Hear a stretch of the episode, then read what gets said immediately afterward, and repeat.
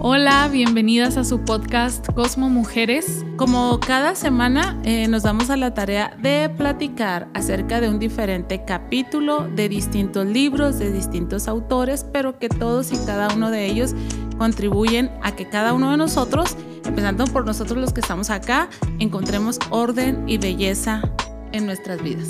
Comenzamos. Hola, muy buenos días. Vale, estoy bien emocionada de estar este sábado 7 de mayo. Este, de mayo ya. Ajá. Y es que el sol está a todo lo que da, por eso volví a caer en mi saludo de buenos días. buenos días, buenas tardes, buenas noches, buenas madrugadas. Eh, tal vez haya gente que nos vaya a sintonizar más adelante en Spotify, en Facebook, cuando se le fue el sueño o algo así. Sí, cuando están con algo de insomnio y prefieren escuchar el podcast en vez de ah, contar ovejitas, ¿no? Sí, ya sé, aprovechando el tiempo, ¿no? Porque a veces por más, por más que quieres contar y contar, no, no cuentas. Entonces sí dice uno, no, pues voy a hacer algo productivo, ¿no? En lo que me visita otra vez el, el sueño. Sí. Pues saludos a todas, a todas. Este, a todos. Ah, no te creas. Qué padre que cada uno de ustedes puede estar conectado hoy, con nosotros a través de la página de Facebook o este, en Spotify más adelante. ¿Y en qué otra plataforma nos oímos? En Google Podcast. En Google Podcast. Este, y en Amazon. Oh, ya también estamos en Amazon, súper increíble. Así es que ustedes nos pueden este, escuchar ahí. Es que me dan mucha risa porque tan... O sea, no sé, me, dio risa. Me dio risa que no supieras que estábamos en Amazon. o sea que de la misma manera que sorpresa para las personas a las que les estás diciendo, de igual es sorpresa para ti. Pero bueno. Bueno, pues sí, no, no lo tenía, no tenía ese, eh, ese dato. Ok. ¿Y tú qué tienes, perdón, que te interrumpa, tú qué tienes este, todos los beneficios de, de Amazon a tu disposición. Sí, pero no los he activado. Sí, por eso te este, digo. Hola, es que todas las ah, mujeres eh, y hombres eh, de mi edad y más me comprenderán este lo desafiante que resulta este adaptarse a las tecnologías. Estar en todos estos temas de tecnologías y todo, la verdad es que es, muy abrumador. Es una locura. Sí, para personas jóvenes es abrumador, o sea. Y por ejemplo, yo hoy tengo mis notas este, en papel. Las podía hacer en la computadora, pero eh, mi libro está digital, está en Kindle, todo está digital, así es que como que quise aterrizarme un poquito, darme un poco de paz, de eh, equilibrio. Este, de volver al... Sí, dije, voy a usar Las sendas antiguas. voy a usar papel este, para, mi, para mi seguridad, para mi, para mi comodidad, ¿no? Y este, porque la verdad es que es un salto y una demanda este, creciente, creciente, creciente. Entonces, aunque ahí la llevamos, pues todavía nos falta, creo que muchísimo más. Aprender. Fíjate que yo admiro mucho a las personas que ya son de edad avanzada y que tienen mucha, tal vez no tengan la facilidad para, pero que tienen como mucha intención o le ponen mucha intención a aprenderle, no sé, todos los abuelitos que tienen Facebook, este, y que lo usan, que usan su WhatsApp, ¿sí me explico?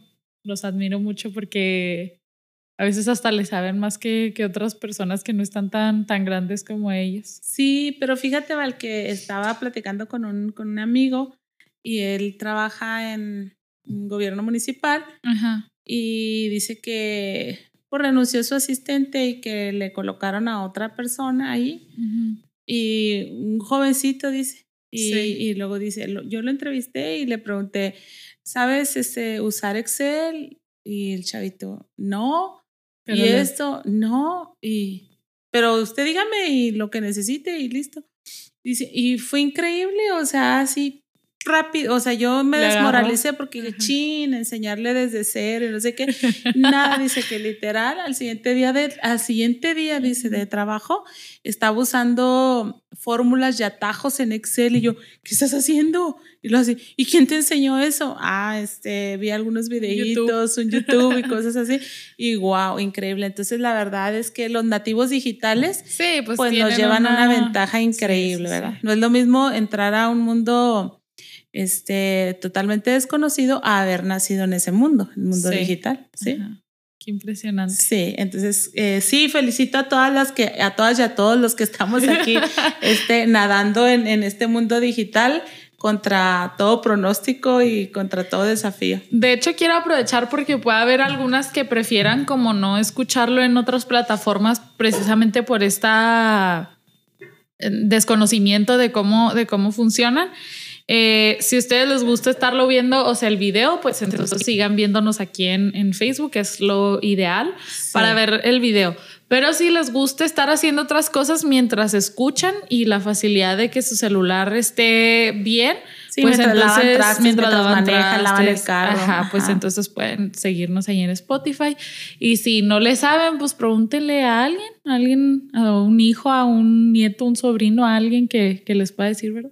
Sí, la verdad es que eh, sí, es una comodidad. Yo, yo este, uso muchísimo Spotify y este, en todos mis tiempos este, que no estoy... Mm, muertos, por así decirlo. Cuando conduzco, cuando de veras estoy que lavando ropa, que a veces que plancho o algo así, traigo el Spotify conmigo y son tiempos muy bien aprovechados. Así es que pues sí, les animamos ahí a que investiguen acerca de estas otras maneras de poder estar conectados con Cosmo Mujeres. Estamos felices, fíjense, 7 de mayo, 31 de... No, 30 de abril eh, fue Día del Niño y estamos muy próximas a festejar el Día de las Mamás. Eh, nosotros, de hecho, hoy en Cosmo, en nuestra iglesia, en nuestra congregación, tenemos nuestra celebración para el Día de las Madres. Estamos muy contentas, muy emocionadas y desde aquí saludamos y felicitamos a todo el equipo que está haciendo todos los, los preparativos para, para esta tarde tener un tiempo increíble, ¿no? Sí, la verdad es que se han esmerado muchísimo y creo que eso es algo muy lindo de, de Cosmo, que porque hay diferentes equipos, pero de verdad que todos los equipos se avientan la casa por la ventana, pues para poder tener un evento muy agradable y obviamente en el que celebremos a las, a las mamás. Entonces, pues por ahí nos vemos. 5.30 de la tarde ahí en nuestra congregación. Todas las que nos van a acompañar y las que tengan el deseo y la intención, pues son bienvenidas. Vale, pues sin más, este, vamos a, vamos a iniciar con nuestro tema. Creo que hay cierta expectativa sí. este, alrededor de, de esta charla que vamos este, a, a, a compartir. Y qué bueno que, que, que, nos siguen de veras y que nos van a escuchar y también lo pueden compartir con otros porque nos van a ayudar muchísimo. Este, todos los problemas que tenemos ahorita pueden ser problemas este, amorosos, sexuales, laborales, relacionales, económicos, eh, familiares, etcétera. Eh, eh, sus bases están en nuestra historia personal. y, y entonces no podemos pretender arreglar las cosas aquí y ahora porque son, son más profundas, ¿no? Son de, pertenecen a, pues a nuestra historia de vida que la, la autora del libro que vamos a usar maneja un periodo desde los 0 a los 18 años en todo lo que ocurre en esta etapa formativa, este, pues viene y nos rebota acá en la edad adulta. Así es que eh, pues estoy muy emocionada de, desarrollar este tema y el libro que encontramos para, para esta temporada se llama Abraza a tu niño interior. La autora se llama Victoria, déjeme pongo mis lentes. Victoria Rufo. no te creas. Victoria Cadarzo. Victoria Cadarzo, ella es española, licenciada en psicología y tiene montones de créditos. Tiene 20 años este, capacitándose y preparándose para ayudar al desarrollo personal, individual, a través de terapias, conferencias, coaching, no sé, eh, montones de, de, de créditos que tiene pero además ella es escritora ya de algunos libros que han tenido bastante éxito. Mm, a mí me sonaba mucho eh, este libro que dice Las emociones engordan o adelgazan. Tiene, tiene mm. este libro. Tiene otro libro que se llama Destapa tu olla express. Este otro libro que se llama Domina tu voluntad, otro libro que se llama Botiquín para un corazón roto, este libro que vamos a estudiar, Abraza tu niño interior, y el libro más nuevo eh, es El niño interior encuentra el amor. Todos en esta línea de, desarrollo, así es que de desarrollo personal, así es que está súper padre. ¿Qué te parece, Val? ¿Tú qué expectativa tienes de, este, de esta eh, enseñanza? Híjola, estoy muy emocionada. Eh, creo que se fue haciendo como expectativa en mí. De hecho, ya como que me urgía que se terminara el libro anterior para poder empezar este. Eh, y sobre todo que, por ejemplo, el anterior fue un poquito más enfocado a crianza. Sí, familia, paternidad. Y familia, paternidad que digo, son súper herramientas porque a pesar de no ser mamá o papá aún, pues lo puedes, qué mejor que saberlo antes que, que cometer ciertos errores, ¿no? Sí. Entonces estuvo muy, muy, muy bueno, pero siento que este es un tema que de verdad a todos, nos atañe, o sea, a todos nos puede eh, ayudar. Y, y de hecho creo que es como que un tema que pues se, se, maneja mucho ahorita en terapia y todo este tipo de cosas y creo que puede ser muy sanador para todos los que están escuchando y pues para nosotros primeramente que estamos aquí compartiéndolo. Yo creo que este, este tiempo nos está urgiendo de muchas maneras a ser muy responsables emocionalmente, espiritualmente, socialmente, relacionalmente. Entonces lo que les estamos poniendo a su alcance pues es una excelente herramienta de desarrollo personal para que ustedes puedan este, eh, avanzar y crecer en este, en este tema. Y nosotros que somos personas de fe, este, pues va a ser así como que eh, el, el, boom o puede ser el match con el Espíritu Santo, ¿no? Este conocimiento para lograr estos cambios que Dios ha empezado en nuestras vidas. Quiero saludar y darle la bienvenida a todas nuestras amigas y amigos desde las diferentes ciudades de, que componen nuestro estado, este, Parral, Cuauhtémoc, Delicias, Ojinaga, este, gente que nos escucha de más allá de nuestras fronteras. Eh, bendiciones y, saludos.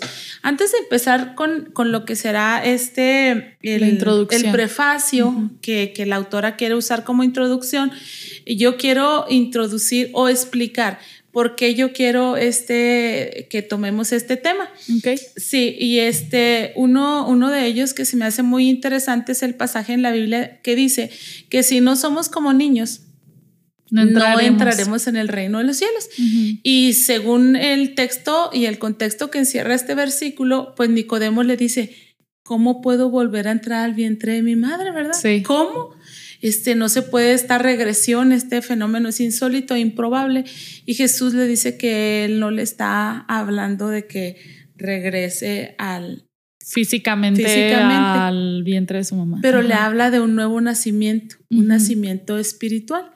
Entonces, este, hay que, hay que acomodar ciertas cosas. Bueno, ese es el versículo que, que, me motiva porque yo digo, hay cosas en la vida de un niño que nosotros batallamos para tener y es nuestra esencia al final de cuentas y nos alejamos tanto de nuestra esencia que batallamos para eso. A veces estamos tan adultos, tan resistentes, tan duros, tan, tan amargados, tan frustrados, tan lastimados, tan heridos, tan escondidos, tan perdidos. Sí. Eh, y ese niño interior se siente así como que, como que muy solo, muy abandonado. Pero otra, otros dos datos interesantes. Jesús eh, bueno, en la creación del mundo, cuando se crea la humanidad, Dios hace a Adán y a Eva y no los hace niños. Sí, ya son adultos. Ya son adultos, ¿verdad? Ay, nunca. a veces hay cosas del Génesis que digo, o sea, es como jamás lo había pensado. O sea, como que no son cosas que. Yo lo estaba analizando en relación al matrimonio, porque cuando llegamos al matrimonio tenemos conflictos maritales de todo tipo de administrativos, sexuales, de trato, de relación. Porque sí. Y todo eso viene porque por nuestra historia de vida, ¿verdad? Pero Dios creó al hombre y a la mujer. Creó al hombre y a la mujer, Adán y a Eva. Ellos, es decir, ellos no traían una historia de vida previa. Ok. Ya fueron adultos y tú dices, ah, qué padre, pues Adán y Eva fueron este matrimonio perfecto que empezó de cero sin la influencia de la suegra ni del suegro, sino un pasado, ¿no? Pero pues al final de cuentas vemos que el matrimonio no resultó ser tan perfecto porque tomaron una decisión que les costó la su futuro, su presente, todo horrible y, y, ahí envueltos a la humanidad. Pero por otro lado, a Jesús lo envió Dios al mundo para ser formado en el vientre de una virgen como tú y como yo. Y Jesús sí, tuvo una historia de vida, sí fue niño, sí, sí, sí hizo su, desarrolló su propia autoestima y todo, y sin embargo fue un hombre este, perfectamente sano. Ah, no, pero es Jesús. Ah, no se crean. Pero el punto al que quiero ir es que necesitamos descubrir Sí, eh, ¿cuál es el... El meollo del asunto que nos ayuda a nosotros, ¿no? de, y entonces Jesús viene a darnos esperanza, viene a decirnos, mira, Adán y Eva no tuvieron un pasado, no tuvieron papás tóxicos, no tuvieron eh, eh, carencias, no tuvieron dificultades, no tuvieron violaciones, no tuvieron todo lo que por lo que nosotros pasamos. Aún así, la pasaron mal. Y Jesús pasó por 1800 cosas que los seres humanos pasamos en nuestra infancia, en nuestra adolescencia, etcétera. Y sin embargo, tuvo un final diferente. Ajá, ajá. Entonces vamos a descubrir eso, tomando en cuenta esto. Pero vale, y yo pienso que necesitamos ir a un versículo en la un pasaje en la Biblia. Quiero invitarlas también a todas las que ya están conectadas y nos siguen realmente. Primera carta de Juan, capítulo 1. Y me gustaría mucho que, porque esa carta, eh, bueno, eh, y ese capítulo específicamente encierran tanto de lo que vamos a tener que descubrir y regresar en lo que vamos desarrollando este libro. ¿Nos lo puedes leer, por favor? Sí, claro. Eh, dice, lo que era desde el principio, lo que hemos oído, lo que hemos visto con nuestros ojos, lo que hemos contemplado y palparon nuestras manos tocante al verbo de vida, porque la vida fue manifestada y la hemos visto y testificamos. Y o sea, anunciamos la vida eterna, la cual estaba con el Padre y se nos manifestó ¿Estás en la primera carta de Juan? Sí. Cuatro. no, capítulo uno. ¿No dijiste uno, primera Juan? Primera carta de Juan, capítulo cuatro. Yo estaba leyendo muy apasionadamente y por eso te volteaba a ver porque dije como que no, me está... Sintonía. Sí, no me está cayendo el 20. ok, capítulo cuatro, desde el versículo uno. Sí. Ok, una disculpa. Eh, dice, amados, no creáis a todo espíritu, sino probad los espíritus si son de Dios porque muchos falsos profetas han salido por el mundo. A ver, a ver, a ver, a ver, Valeria. ¿No? ¿Tampoco? No. Sí, yo dije, no creo que este tema tenga que ver con, porque el título es el anticristo, el espíritu del anticristo. Aquí es donde deberían de poner como musiquita de elevador en esos de que pausa comercial. Pero bueno. Ok, este, perdóname, es de versículo 7. Ok. Sí. Dios es amor. Ándale, pues sí, yo estaba en el, el Espíritu de Dios y el Espíritu del, anticristo, ¿te imaginas? ok. Ok, Dios es amor, ahora sí.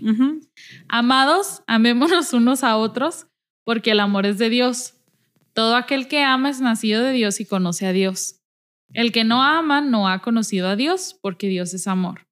En esto se mostró el amor de Dios para con nosotros, en que Dios envió a su Hijo unigénito al mundo para que vivamos por él.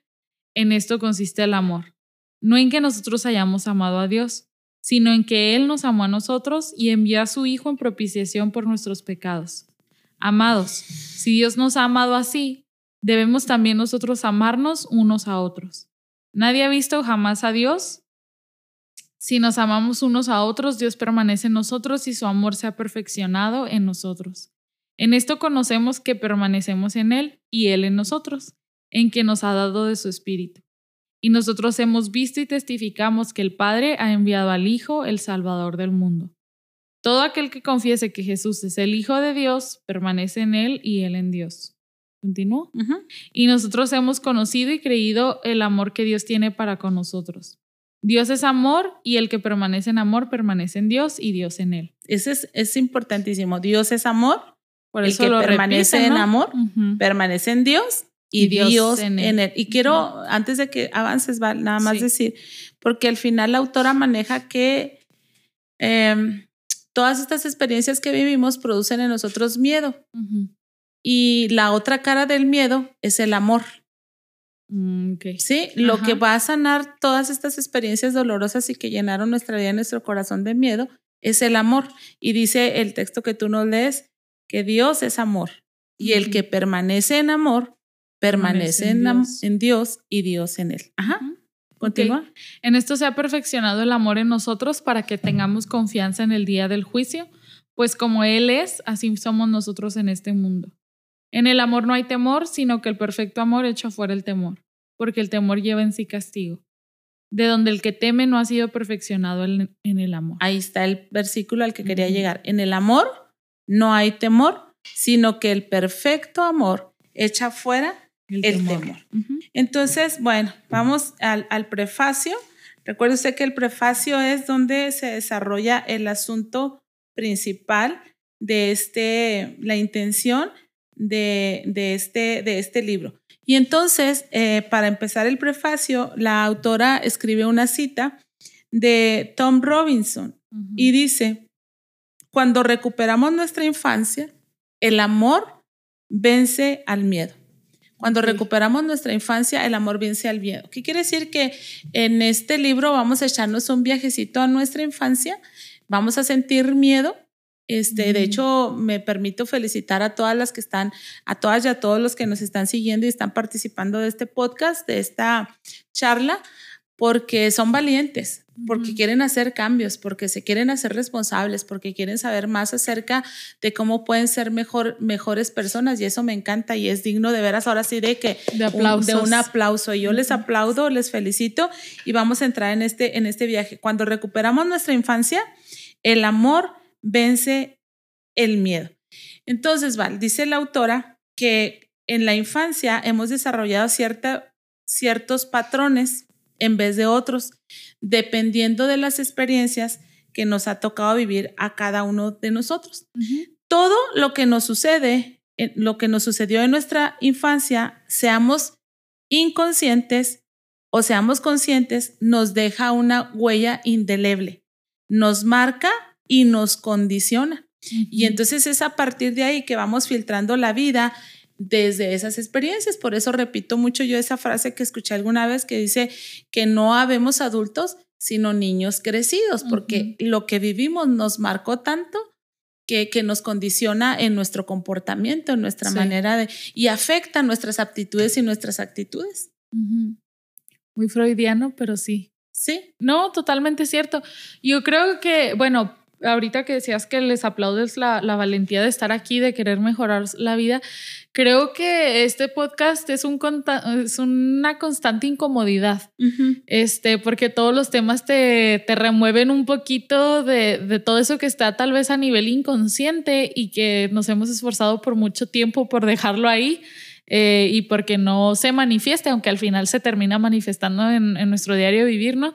Eh, pero sí creo que, nuestros primeros años de vida marcan y, y definen el rumbo por el que, que, vamos a ir. No haciéndolo, no diciéndolo como en una manera de condenación de, ah, ya, si viviste tus primeros 10 años en esta condición, así va a ser toda tu vida. No, pero sí todo lo que te pasó va a ser la razón del por qué tomas las decisiones en tu adultez, ¿no? Sí. Sí, no estamos hablando de de maldición. No estamos... Ah, lo que quiero yo es que entendamos las conductas porque no se vale que digamos, es que yo soy así. Ajá, tal vez así eres, pero es completamente obligado y responsable que descubras por qué eres así. Si estás yéndote en automático por ese comportamiento y por esa actitud, o si puedes hacer algo al respecto, porque bíblicamente, Valeria, hablamos de dos eventos sumamente importantes en la vida del creyente, la salvación y la santificación. Entonces, la santificación se vuelve todo un proceso. y yo ahorita mismo tengo mucho en mi mente un pasaje bíblico en, en, Romanos que nos invita a, a, renovarnos y a transformarnos, ¿no? Este, por, por, por la renovación de nuestro entendimiento. Entonces, ah, Valeria dijo, es muy freudiano, pues sí, lo, lo, lo estudió y esa era su, su, su, idea y su pensamiento. Antes de avanzar, vale, desde hace rato pensaba explicarles a nuestros, a nuestros oyentes que yo tengo el libro en Kindle, yo lo leo. Sí. Y, y tú simplemente aportas y me sigues en, lo que yo voy diciendo. Obviamente desde, desde su desde tu educación, porque Valeria es licenciada en ciencias de la familia y tú tuviste el privilegio, porque yo lo vi en un diplomado de las etapas de desarrollo del ser humano y fue pues muy brevemente. Yo tuve este diplomado en seis meses, entonces fue así como que abuelo de pájaro, pero tú estudiaste tu carrera en cuatro años. Cuatro años. No quiere decir que duraste cuatro años viendo el desarrollo del individuo, pero sí, sí, te, sí fuiste más, más hondo, más profundo ¿no? en esta enseñanza. Sí. Entonces, eh, sí necesito, porque llegamos a Cristo, llegamos a, al amor, por eso leíamos el texto ahorita, el que permanece en Dios y Dios en él. ¿Verdad? Entonces llegamos a Él, pero necesitamos permanecer ahí. Y si el amor de Dios no está sanando absolutamente todo, ¿y cómo sabemos que lo está sanando? Pues porque te está transformando, porque te está haciendo libre de todas esas experiencias, porque te está haciendo que dejes el viejo hombre y que te revistas del nuevo. Y si no es así, si hay un estancamiento, entonces quiere decir que que hay algo de inconsciencia, que todavía el miedo por las experiencias pasadas nos sigue gobernando y quiere decir que no hay, no hay esta libertad que, necesitamos. Y el milagro de Dios ya se dio. Es como en el caso de Lázaro, Lázaro, sal fuera, Lázaro, sal fuera, Lázaro, sal fuera. Y Lázaro sale de su muerte, ¿no? De su tumba. Pero eh, ahí muy interesante eh, el, el, pasaje, el, el escritor dice, eh, que salió con las manos vendadas y les dijo a los demás, desátenlos. Y entonces este es el trabajo que estamos haciendo, desatar, ¿no? Quitar esas ataduras que, que traemos de las experiencias que, que, hemos vivido en el, en el pasado. Sí, yo creo que, eh, que ese es el, el, detalle, por, por lo menos, bueno, yo lo menciono mucho como cristianos. Eh, sí muy bonitos yendo a la iglesia y todo, pero a veces traemos un montón de cosas arrastrando y no estamos dispuestos a, a ponernos a desenredarlos y luego a cortarlos y a arreglarlos y a ver cómo, cómo le hacemos para, pues para que ya no sigan siendo como que patrones de conducta o no sé, cosas que, que seguimos viviendo en, nuestro, en nuestra vida. Entonces creo que, que esta es nuestra intención, o sea que con todo nuestro corazón busquemos sanar a este, a este niño interior, que al final de cuentas es, eres tú, quien, quien es tu esencia y que está bien escondida por, por la vida, porque te tocó sufrir, te tocó batallar, te dijeron esto, te dijeron el otro y entonces fuiste ahogando poco a poquito a ese... En un ánimo de protegerlo. En un ánimo de protegerlo, fuiste ahogando a ese niño como no, no seas así, no, no te expreses así, no, no, no, no hables así, no, ¿sí me explico? Y, que al final es tu esencia. Ajá. Si volvemos al pasaje que les mencionaba yo, cuando Jesús llega y los niños se quieren acercar a Jesús y los adultos ahí le dicen, niños, no molesten al maestro. Desde ahí ya se está hablando de un condicionamiento de los adultos donde te dan diciendo qué sí se debe y qué no se debe hacer. Entonces van, van dominando, van aplacando, van regulando, van violentando tu esencia. Y, entonces cambias. Y me encanta mucho la intervención de Jesús que les dice, no se los impidan, o sea, dejen los que lleguen a mí y, no se los impidan porque de ellos es el reino de los cielos, ¿no? Entonces, eh, si vamos sufriendo ese, esas experiencias eh, que nos van diciendo a la otra ya no hablo, mejor callado, o mejor voy a ser chistoso, o mejor voy a ser así, o sea, ¿Para qué? Para, para agradar el condicionamiento que te están manejando las personas que están sí, lo que me están diciendo que es correcto. Y qué miedo, me está dando mucha tensión y mucho miedo porque quién sabe cómo vaya a educar a mis pobres hijos y cómo vayan a ir. Espero no hacerlos que dañen tanto a su niño interior ni yo dañarlo, ¿sabes? Como, pero qué, qué gran responsabilidad eh, asegurarnos de sanar nosotros para poder ayudar a otros a que estén en esa misma sanidad, ¿no? Sí, ténganos un poquito de paciencia porque ahorita simplemente estamos en el prefacio. Este libro está separado en tres partes. Eh, la, la primera parte abarca 11 temas, la cual la primera de ellas es quién es el niño interior, que es porque algunos podrán estar pensando, bueno, algunos tenemos como que alguna idea de lo que es. Me adelanto solamente para decirle que, que la autora nos ofrece tres posibles entendimientos del, niño, interior. Valeria nos dará también su, su óptica, pero ténganos paciencia. Ahorita estamos. Eh, ¿Cuál es la intención de la escritora al escribir este libro? Y divagando un poco, ¿no? Yendo y viniendo en lo que podemos esperar de, de, este libro, pero lo iremos descubriendo poco a poquito. Sí, pero tú decías algo muy importante, que estamos en Dios, pero si no descubrimos eh, qué nos pasó, tal vez no lo podemos trabajar, lo dijiste, por supuesto, con otras palabras, pero entonces la autora menciona y dice, no podemos transformar lo que no nos damos cuenta que está ahí. Y por eso regreso yo a este punto que decimos, es que yo soy así, yo soy agresiva, yo soy temerosa, yo soy insegura, yo soy tímida, este, yo soy callado, yo soy escéptico, pero ¿qué te hace que seas así? Porque también los autores, la autora maneja que una vez que una experiencia nos condiciona y la repetimos varias, varias veces, pasa a ser un comportamiento, un patrón de comportamiento. Y nosotros creemos que esa es nuestra forma de ser, cuando en realidad es un condicionamiento. Wow. Estamos condicionados sí, por todos lados. De manera inconsciente tal vez, Val, pero sí estamos este, condicionados. Me, me hace mucho pensar, por ejemplo, en, en, en, pues menciono a Salia, pero yo misma he tenido estas experiencias en, en la terapia, donde personas Val, anhelan ser cosas que no ah, son. ¿Sí me explico? quieren, quieren ser menos ansiosas, quieren estar más confiados, quieren estar más relajados, quieren ser menos perfeccionistas, quieren ser menos neuróticos, quieren ser menos acelerados, quieren ser menos impertinentes, etc. Y, y, y, pero me, me gusta porque la, la, psicóloga que le decía a Salia es que tú eres todo eso que quieres ser, por eso lo anhelas, ¿no?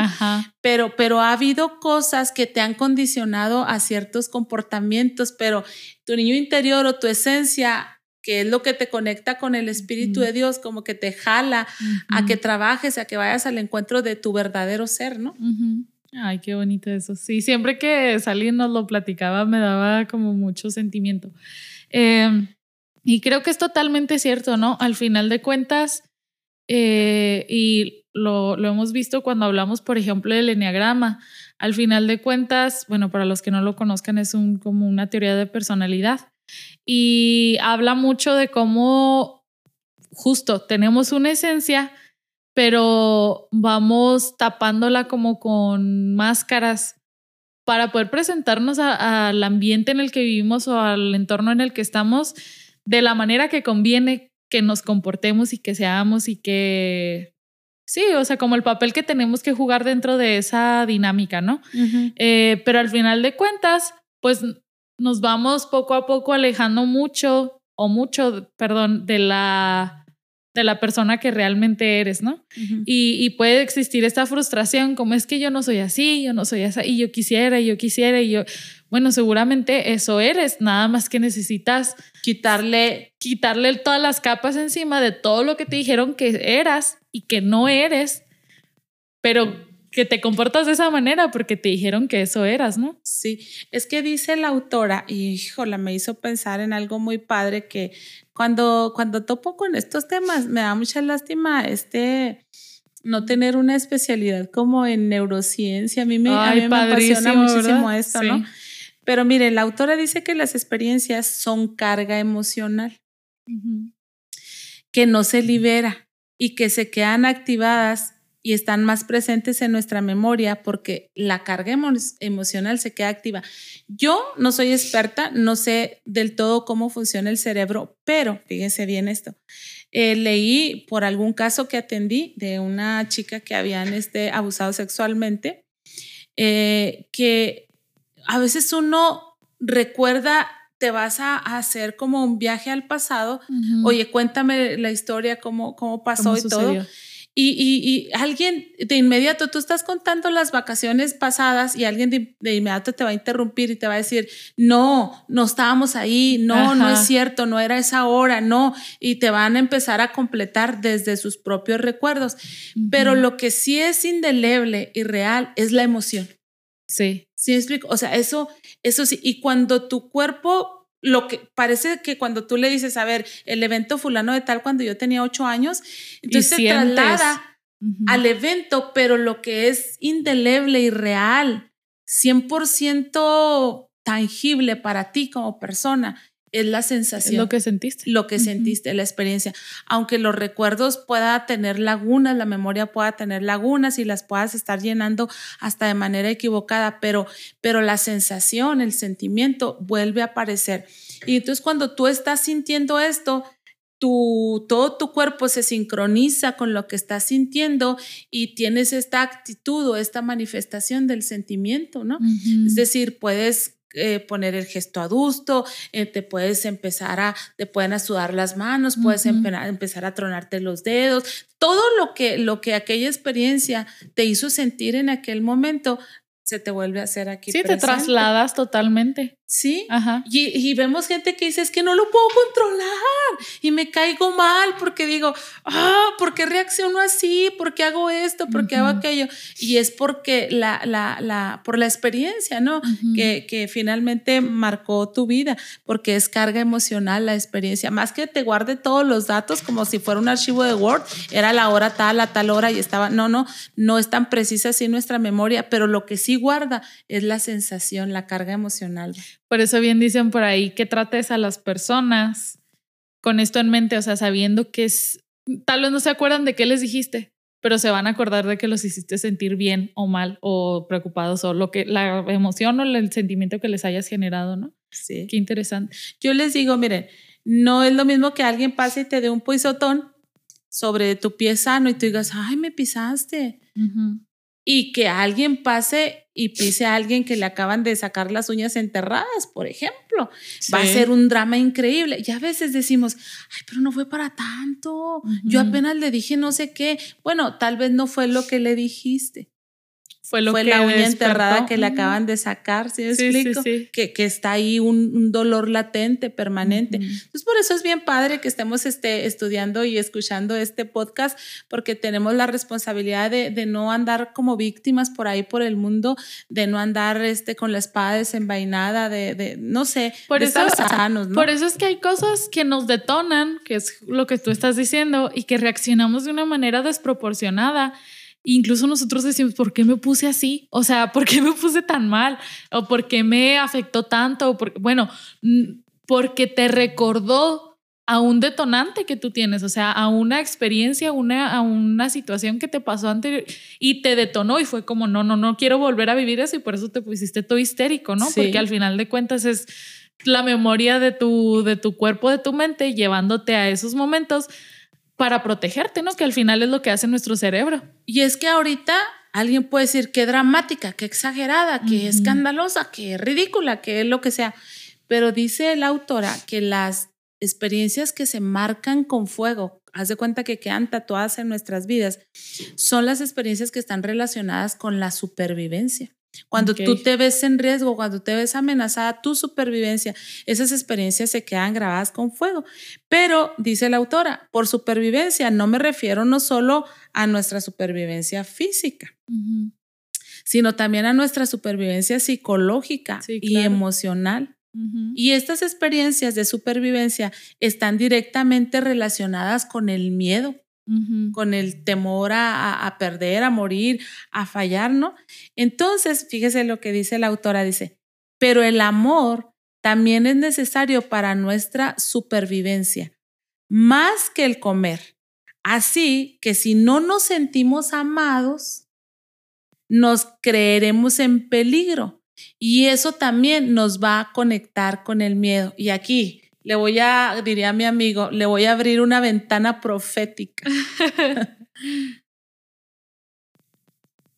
Adán y Eva no se sintieron conectados con el amor. Cuando la serpiente habla con Eva, le dice, con que Dios no quiere que coman del árbol, del fruto, del conocimiento, del bien y del mal. Qué mal plan Dios con ustedes. Ahí como que sembró este sentimiento de no los ama tanto. Si los amara, les daría todo, ¿no? Y entonces ellos cayeron en la trampa de Satanás. Y, de ahí fue su, su declive. En el caso de Jesús, aunque vino dejó su gloria y habitó entre nosotros, o sea, fue un niño que necesitó que lo alimentaran, que, le, que lo asearan, que, que le cambiaran pañales, dependiente 100% de humanos imperfectos y temerosos. Pero Jesús, hecho hombre, jamás dudó del amor del Padre. se sabía amado. Se sabía amado. Y eso lo mantuvo colgado, lo mantuvo conectado, lo mantuvo vivo y cosas así. Pero miren, después de Adán y Eva, todos los individuos, todos los seres humanos, nos sentimos desconectados del amor, inseguros del amor. Entonces, dice la autora, para la supervivencia, lo que más necesitamos es sentirnos amados.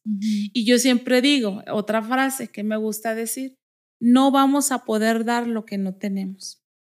Y si mi mami, mi papi, mi maestro, mi, los, mis abuelos no sabían amar o sabían amar de una mala manera, pues es lo que nos van a dar. Y desde ahí, pues venimos en una bola de nieve todos.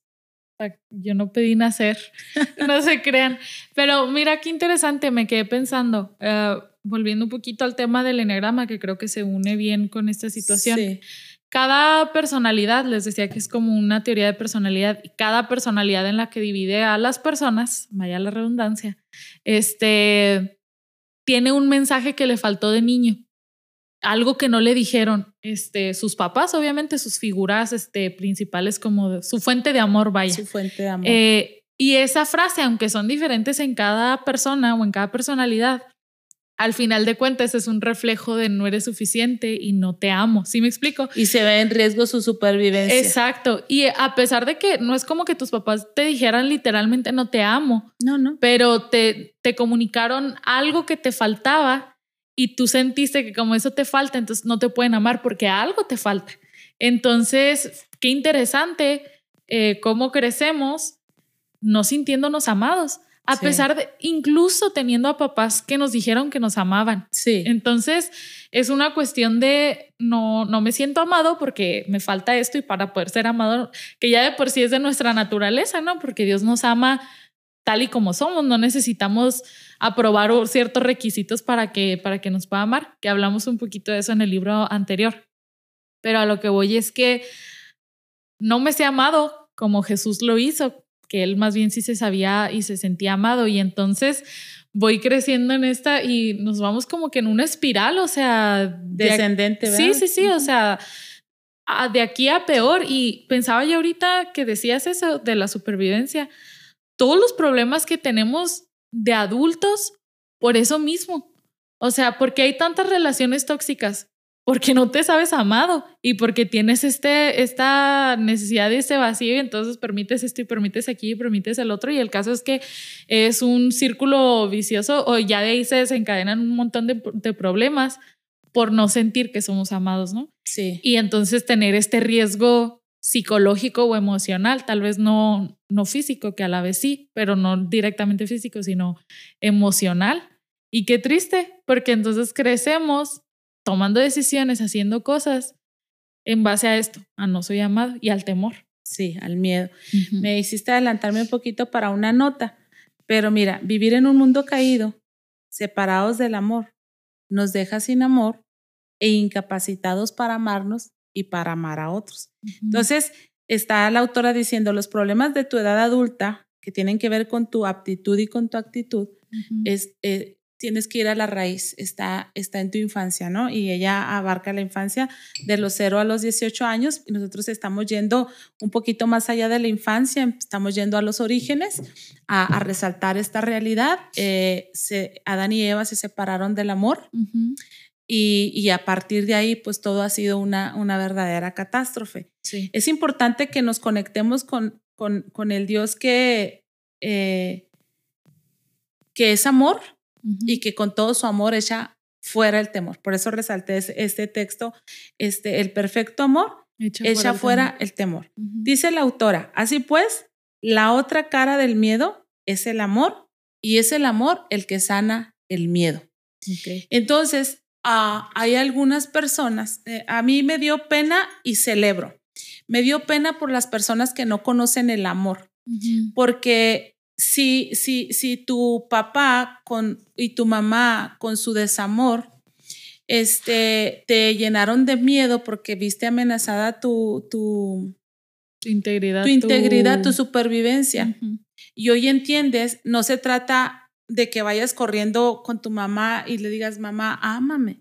Porque miren, el tiempo no puede volver atrás y las personas no pueden cambiar eh, decisiones o acciones que tomaron antes. Si te dejaron, por lo que sea, no lo, no lo pueden cambiar, ¿no? me, da mucha risa porque tengo uno de mis hermanos mayores y por muchos años acusó a mi mamá de broma, pero dice una frase por ahí que entre broma y broma la verdad se asoma. Sí. Y bromeando y bromeando siempre le decía, por ejemplo, se acerca el 10 de mayo, ¿no? Y decía a mi hermano, tengo que ir a felicitar a mi tía Crisanta porque ella es mi verdadera mamá. porque mi hermano estuvo enfermo de chico y creo que un periodo de 15 días o dos meses estuvo viviendo en la casa de mi tía y él era un niño, estaba en sus en sus primeros tres años, dos años, algo así. Él se enfermó y, en aquellos años este, alguien le recomendó que la manera en que él se podía curar era eh, tomando leche de burra. Entonces, en el rancho donde mi tía, ahí había leche de burras, había burras, en el caso de mi mamá, ¿no? Dice mi, mi mamá que mi papá era muy resolutivo, muy práctico y nada emocional tal vez. Y él, él mismo fue y lo llevó a la casa de la tía para que la tía lo cuidara. Entonces imagínate este niño viviendo en una atmósfera totalmente distinta y todo. Entonces solía decir mucho, y mi mamá, mi tía Crisanta es mi mamá y mi mamá es mi tía Crisanta de, de, broma y broma. Entonces, aunque le dijera a mi mamá y aunque mi mamá le explicara de mil maneras, él no podía sanar eso, no lo podía resolver, si me explico? Entonces, si tú vas con la mamá que te abandonó, con el papá que te defraudó, con este, con aquel, para decirle, papá, tengo mucho miedo y el miedo se sana con el amor, ámame, dime que me amas, pues la verdad es que Tal vez te topes con un papá que te diga, sí, cierto, te amo, perdóname, me equivoqué por abandonarte, pero tú vas a seguir ahí con esa necesidad, ¿no? Con esa herida. Y por eso me daba pena, pero me daba, y celebro y me daba felicidad, predicar a Jesús, el Dios de amor, o sea, el Dios que viene y te llena y te completa y te sana absolutamente de una manera extraordinaria, de tal manera que el amor verdadero, porque Dios es amor, o sea, Dios no posee amor ni Dios manifiesta amor, Dios es amor. Entonces dice la autora, el miedo es, eh, eh, dice, la otra cara del miedo es el amor y es el amor el que, que sana el miedo. Entonces, si tú nos estás escuchando y no has tenido un encuentro con el Dios de amor, con el amor real, verdadero, este, pues te queremos invitar a que, a que conozcas a Jesús, porque Jesús es amor, Dios es amor, leíamos ahorita, y el que está en Dios es amado y permanece en Dios y Dios permanece en él y la, y la continua sanidad de Dios se va operando en tu vida y en mi corazón. Entonces, eh, este libro dice, pretende que podamos mirar nuestros miedos para hacerles frente. Por ejemplo, qué increíble sería que mi hermano pudiera mirar ese, ese miedo de frente, ¿no? Wow, estuve lejos de mi casa, de, de mis papás, de mis hermanos, y, experimentar todo lo que él sintió, no permitirse sentir todo lo que él sintió y trabajarlo, dice, para lograr reconectar con el amor, que es nuestra esencia, nuestra forma natural de manifestarnos y así poder llevar una vida, una vida plena. Fíjate qué interesante porque eh, tal vez él lo puede ahora verbalizar como un adulto. Sí. Y puede sonar hasta, hasta bobo. O sea, puedes decir, ¿cómo me puede afectar tanto, hombre? Pues me dejaron, o sea, puedes ahora con una lógica de adulto decir, claro, pues me tuvieron que llevar, tenía otros hermanos, no, no se podían, lo puedes racionalizar. Sí. Pero la herida sigue siendo la herida. La carga emocional. Exacto. que estamos hablando. Y, y cómo no, si un niño en su inocencia interpreta las cosas de, manera muy catastrófica, y catastrófica me refiero, por ejemplo, los niños no tienen una medición como la de nosotros del tiempo, ni del espacio. Exacto. Este, no sé, hay, estudios muy padres de, que hablan de las etapas del bebé, que no sé si han visto que les escondes algo y no lo buscan en ciertas edades, en ciertas etapas, porque creen que ya no existe, porque sus ojos no lo ven y todavía no alcanza su cerebro a racionalizar que está atrás de ti. porque lo escondiste atrás de ti porque lo traías en el brazo y lo pusiste atrás de tu espalda, ¿sí me explico? Sí. Entonces un niño de esa edad no alcanza a pensar, nomás fueron 15 días o nomás fue un mes, o sea, para él fue una eternidad seguramente. Y, obviamente no, de niño ni modo que se pusieran a explicarle, te vamos a dejar aquí, pero no te estamos abandonando, nomás es para que te cuiden. Hasta lo pudo haber sentido como un, como un abandono, ¿no? Finalmente. Entonces, eh, qué interesante como ir con ese niño interior y y explicarle de alguna manera y sanarlo, ¿no? O sea, ayudarle a que sane, porque ese niño no entiende, no entiende que, eran las circunstancias, no entiende que, aunque tú de adulto ahora lo, lo entiendes y lo racionalizas y dices, ah, ok, pues era lo que se podía, ¿no? Y es lo que tuvieron que hacer.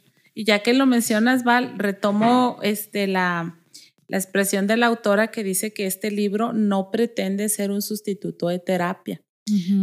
Porque, o sea, eh, eh, te, te, va a revelar y te va a dar herramientas y qué padre, ¿verdad? Te va a ayudar con tu conciencia, con muchas cosas.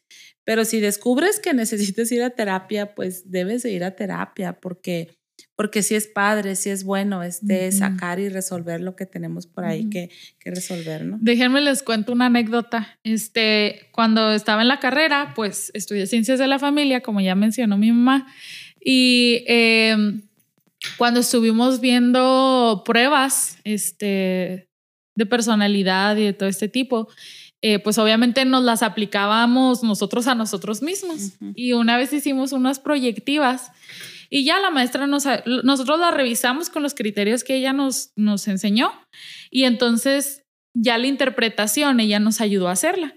Entonces me acuerdo que en una eh, escribí una historia y, reflejaba como abandono. Y me dice la maestra, eh, ¿tus papás te dejaron en algún momento de chica o no sé qué? Y yo, pues no, o sea, para mí fue como muy escandaloso que me hubiera salido eso, porque yo dije, mis papás toda la vida han estado juntos, eh, nunca se han separado, ni uno ni otro me ha dejado, y en eso me hace clic.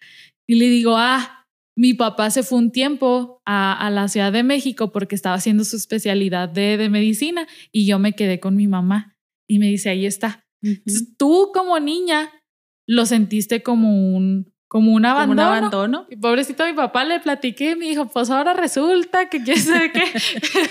Pero el caso es, o sea, para que se den cuenta lo que tu niño interpretó, lo que tu niño vivió y la experiencia, ¿no? La vivencia que tuvo. Y como no lo puedes comprender, racionalizar, verbalizar y por, lo, por supuesto tampoco comunicar, comunicar, no. Pero, eh, por ejemplo, en tu caso, en ese tiempo, tú veniste a menos en el sentido de, mm, de perder el apetito, de tener bien un flaca, de tal modo que tuvimos que irnos a seguir a tu papá a Ciudad de México porque no, no hallábamos qué hacer. De, hecho, siempre me habían contado que me atiricié, ¿no? Decían, no, el balito se atirició. Pero no fue hasta ese momento que yo lo hice consciente, o sea, que dije, wow, lo, lo viví, lo sentí, lo interpreté como un abandono de mi papá hacia, hacia mí y ni yo ni cuenta, ¿no? Que traía esa, esa marca, esa herida de, de... Se perdió la imagen. De mi niñez.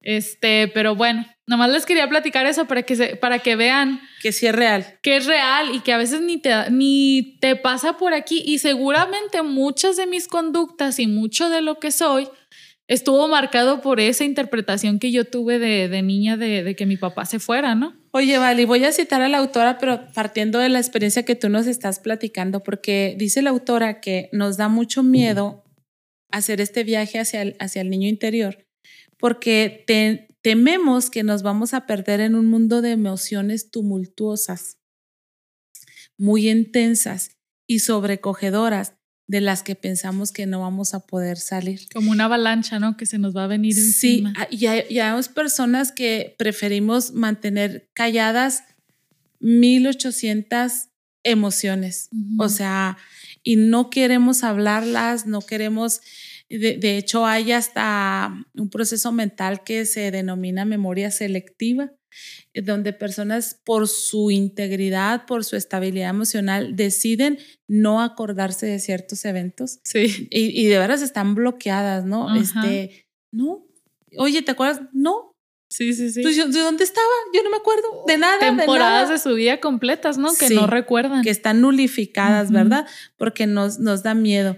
Volvemos a lo mismo, el cerebro tratando de protegernos. Sí. y, y también la autora dice que nos da miedo llegar a entender por qué manifestamos ciertos comportamientos externos que no sabemos cómo hemos llegado a manifestar y que luego muchas veces criticamos internamente. O sea, no queremos hacer el viaje, pero acá en nuestro interior, nuestro super yo, nuestro ego, nos está, ay, ¿por qué fuiste tan imprudente? Ay, ¿por qué haces eso? Ay, porque, ¿sí me explico? Entonces esto es bien terrible. O sea, yo sé que sí te da miedo entrarte y, y ver con cuántas cosas te vas a encontrar, pero si no enfrentas tus miedos, vas a estar en, un, en una constante lucha, en una desaprobación, en una infelicidad contigo internamente, porque hay una acusación interna. Sí. estás otra vez de dramática, estás otra vez de llorona, estás otra vez de creída, estás otra vez de bonachona,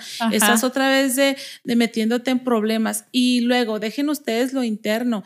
Por ejemplo, los seres humanos alrededor de nosotros, las personas con las que socializamos, son espejos y constantemente nos estás diciendo tienes un problema, o sea, y lo tienes y lo tienes y lo tienes. Y entonces hay un hay una incomodidad y un tan poco disfrute de, la, vida, de las relaciones, no sé, entonces yo pienso que al final de cuentas nos persigue, ¿no? Sí, de hecho la autora dice que lo anoté por aquí, que la vida nos vuelve a poner una vez y otra vez todas las situaciones inconclusas, o sea, tu pasado se te está atravesando constantemente en tu presente. Porque no hay una resolución. Mostrándose como, como un obstáculo hacia arriba o como una cima en la que puedes caer y batallar para salir de ella.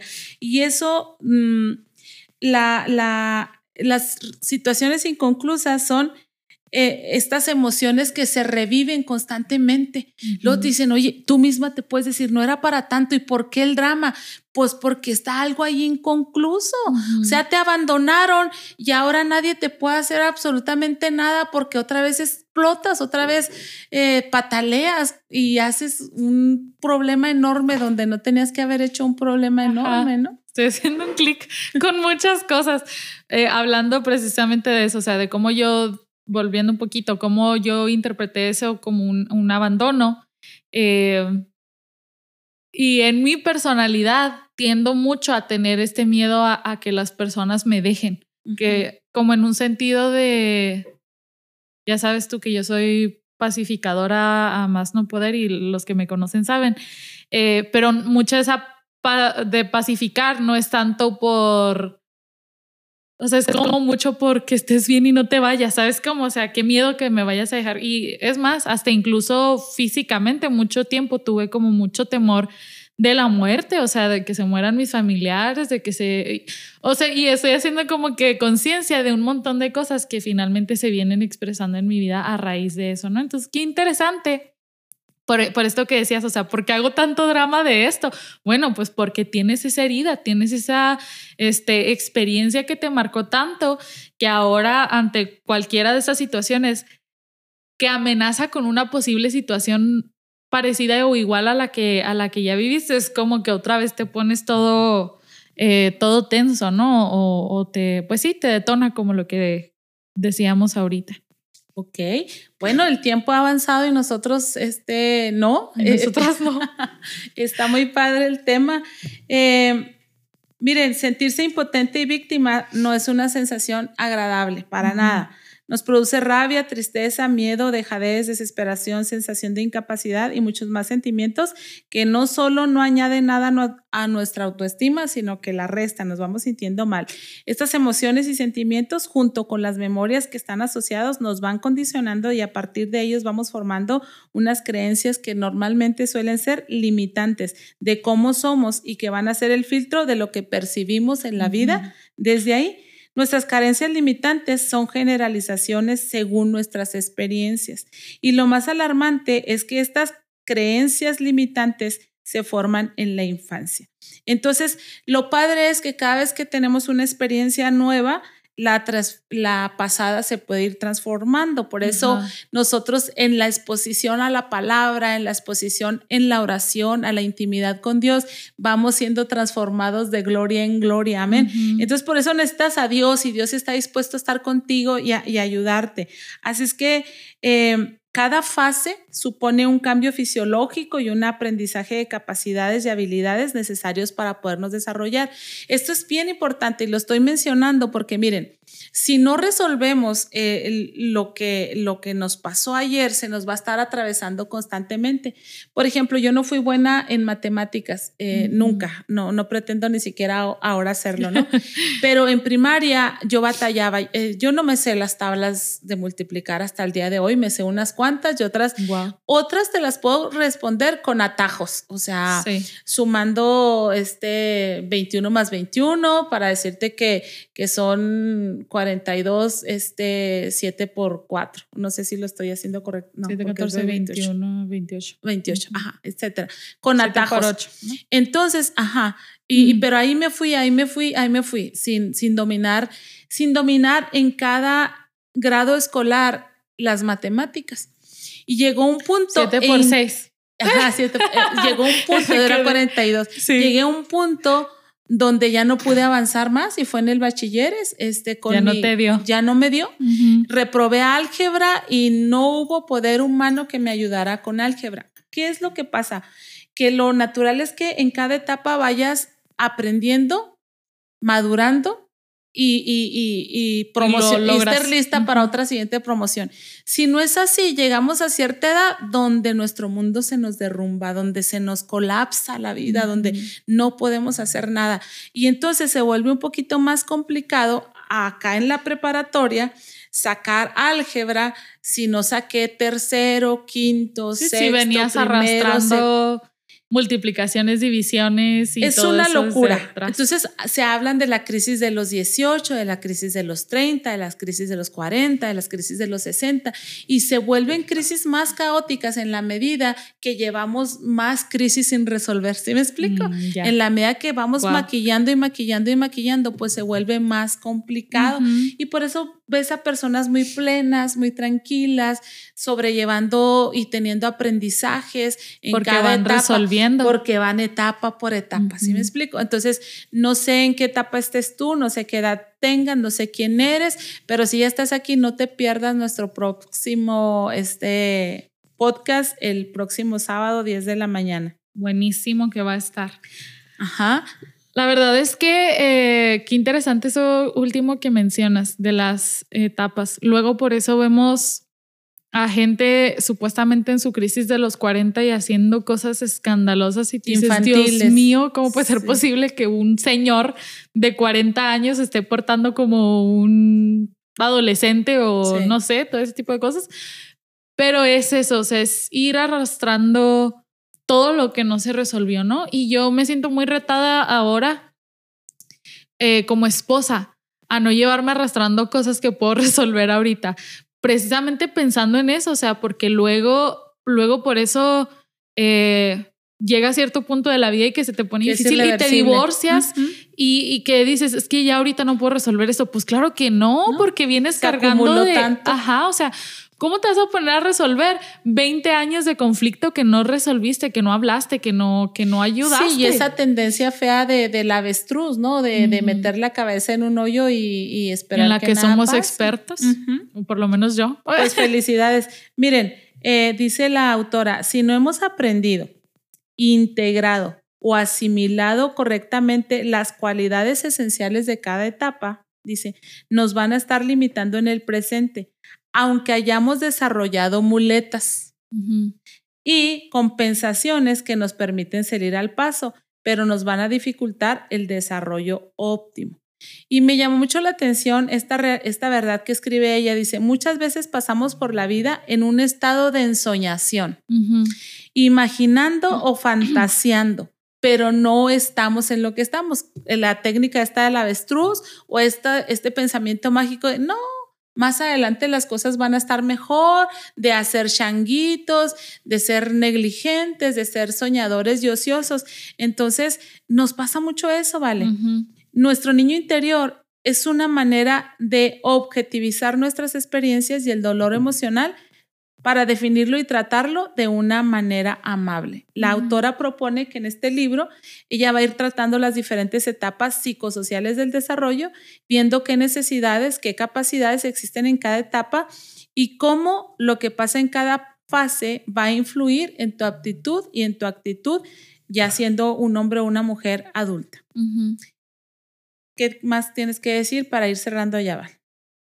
No, continúa, continúa para cerrar. Ok, entonces, eh, nada más decir que aquí tengo una nota. No es sustituto de la terapia. El propósito, tres propósitos de este libro, que adquiramos conciencia. ¿Por qué somos de la manera que somos? ¿Ok? Y también eh, a través de este libro nos va a ayudar a conectar con nuestras emociones a no evadirlas, a no ocultarlas, a no negarlas, vamos a conectar con nuestras emociones. Y el tercer propósito del libro, vamos a ser motivados para hacerles frente. Este libro dice, pretende describir un proceso donde nos descubramos a nosotros mismos, a nuestro auténtico ser que se escondió en un momento para no sentirse vulnerables.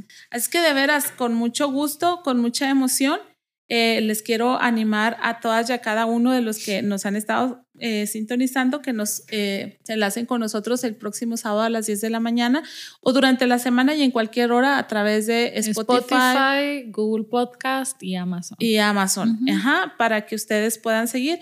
Y, si amas a alguien y quieres verlo bien, compártelo. Compártelo, compártelo y vamos a arrancarnos la próxima semana ya de lleno con quién es tu niño interior. Así es que bienvenido, bienvenida.